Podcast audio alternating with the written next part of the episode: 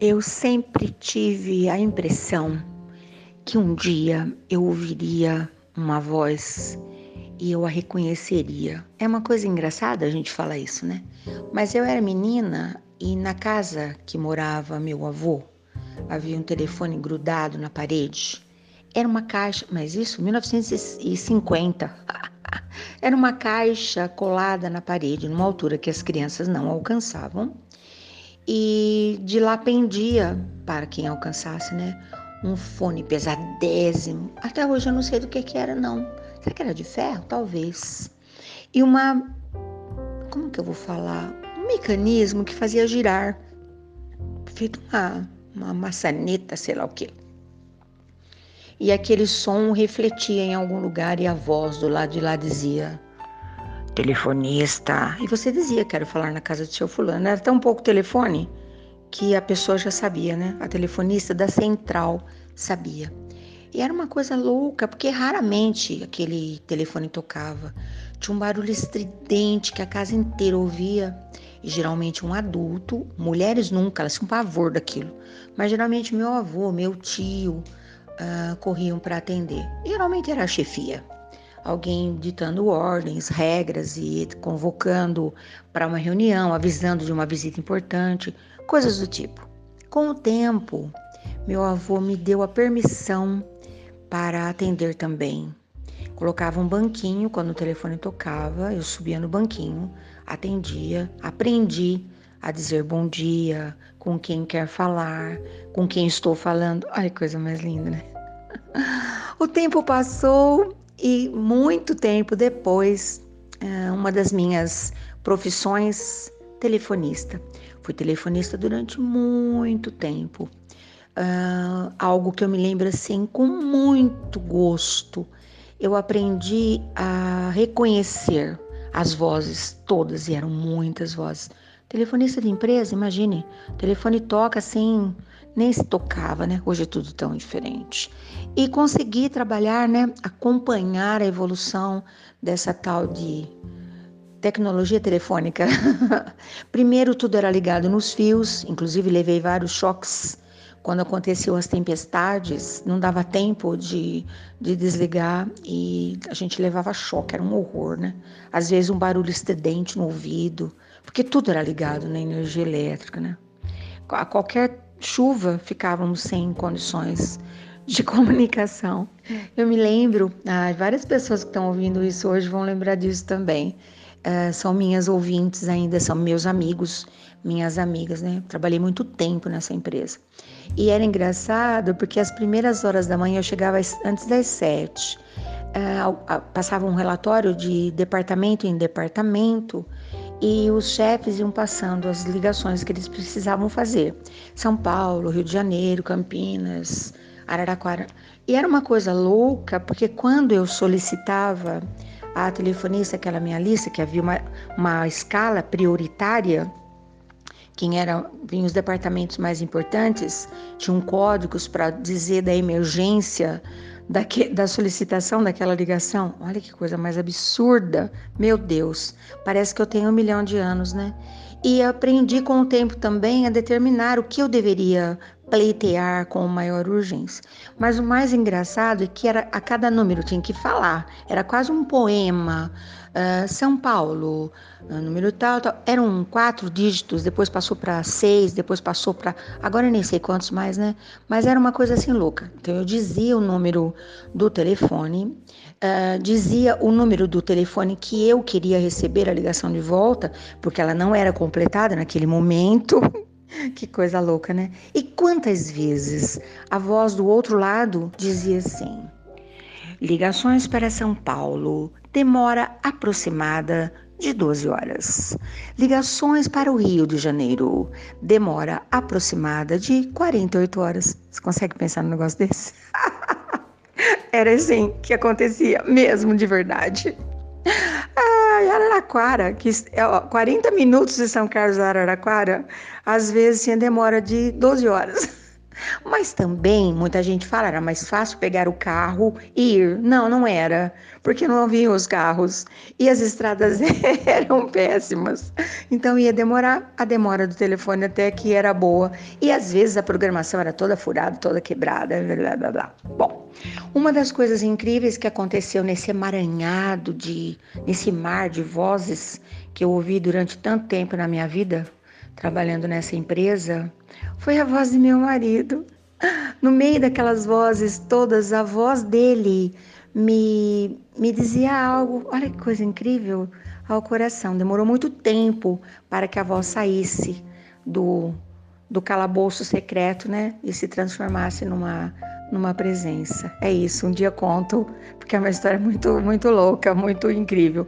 Mas enfim, depois dos dos números que a telefonista aqui organizava, conseguimos uma mais ou menos autonomia que cada telefonista conseguia discar o número desejado e depois de muita tentativa, porque era um horror aquilo tudo, a voz era como se estivesse falando dentro de uma latinha de massa de tomate. E me lembro que na empresa tinha uma cabine à prova de som para que a pessoa não tivesse que ficar berrando. Alô, Sueli, quero falar com fulano e tal. Um horror, né? Todo mundo ficava sabendo o teor da conversa, que aliás era toda filtrada, porque cobrava-se por segundo e era uma fortuna, vinha tudo estipulado na conta telefônica, um horror. Aí cada chefe ia lá cobrar, mas por que que ligou tantas vezes para esse número? Ai, tinha que ter prova, assinatura, requerimento, blá, blá. sabe aquelas coisas? Requerimento, a notificação, aprovação. Ah, parece agora que a gente todo dia escuta uma palavra nova, né? Enfim, por que, que eu tô falando tudo isso? Porque eu fui participando de cada passo dessa tal de telefonia.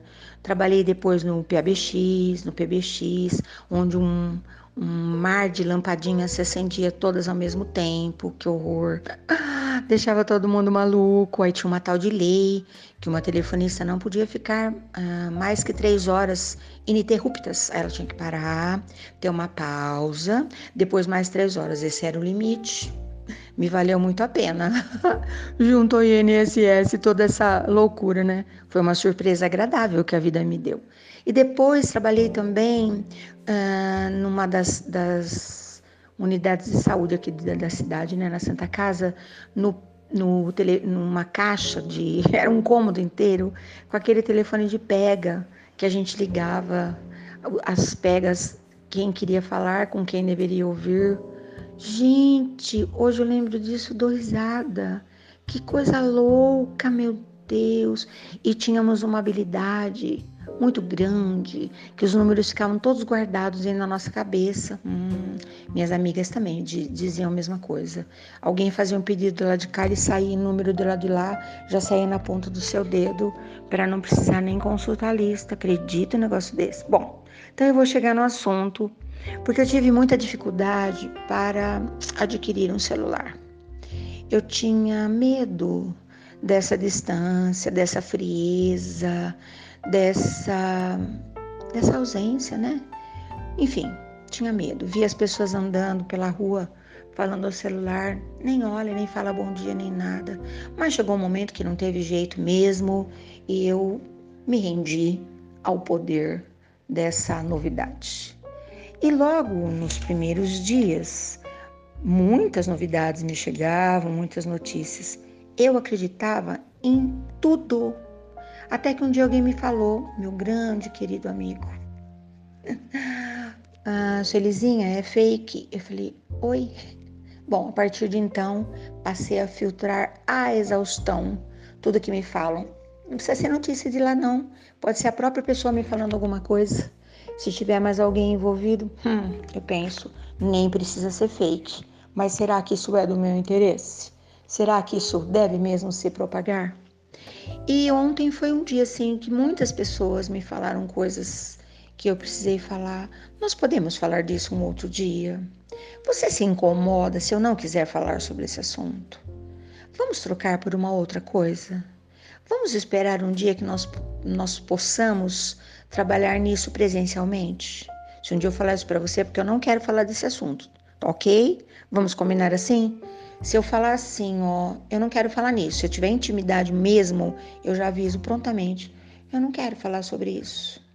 Se eu não tiver muita intimidade, eu falo, podemos falar nisso um outro dia? Ah, posso pensar melhor? Eu acho que eu não gosto disso. Eu geralmente falo assim.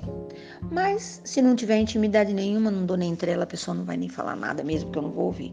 Mas eu me lembrei de uma história e eu vou colocar aqui agora, porque ela me foi muito útil na minha meninice. Quando nós íamos contar alguma coisa de alguém que não estava presente, geralmente era de um primo, de um irmão, né? E havia sempre alguém sensato que dizia assim: ah, Vamos passar pelas três peneiras? No começo a gente falava que peneiras, depois a gente até sabia, né? Porque o assunto perdia graça. Você tem certeza que isso que você está me falando aconteceu de fato? É a primeira peneira. Se você não tem certeza, já não passou pela primeira peneira. Segunda peneira. Se fosse de você, você gostaria que alguém falasse, que alguém contasse? Não, a gente não gostaria, porque nós somos assim totalmente abertos e modernos quando a coisa é do outro, quando a dor é do outro, quando a tristeza é do outro. Se for com a nossa, uh -uh, não passou pela segunda peneira. Terceira peneira. Espalhar essa notícia vai ter alguma utilidade mínima? Não, não vai ter nenhuma utilidade. Às vezes nós botamos fogo no planeta por causa de uma notícia que a gente nem sabe se é verdade e que se fosse com a gente a gente não queria que contasse. Não passou pelas três peneiras. Então ontem várias coisas não passaram pelas minhas três peneiras. E hoje eu já tô prontinha porque eu já vou arrumar mais uma meia dúzia de peneira. Vou acrescentar por minha conta e risco.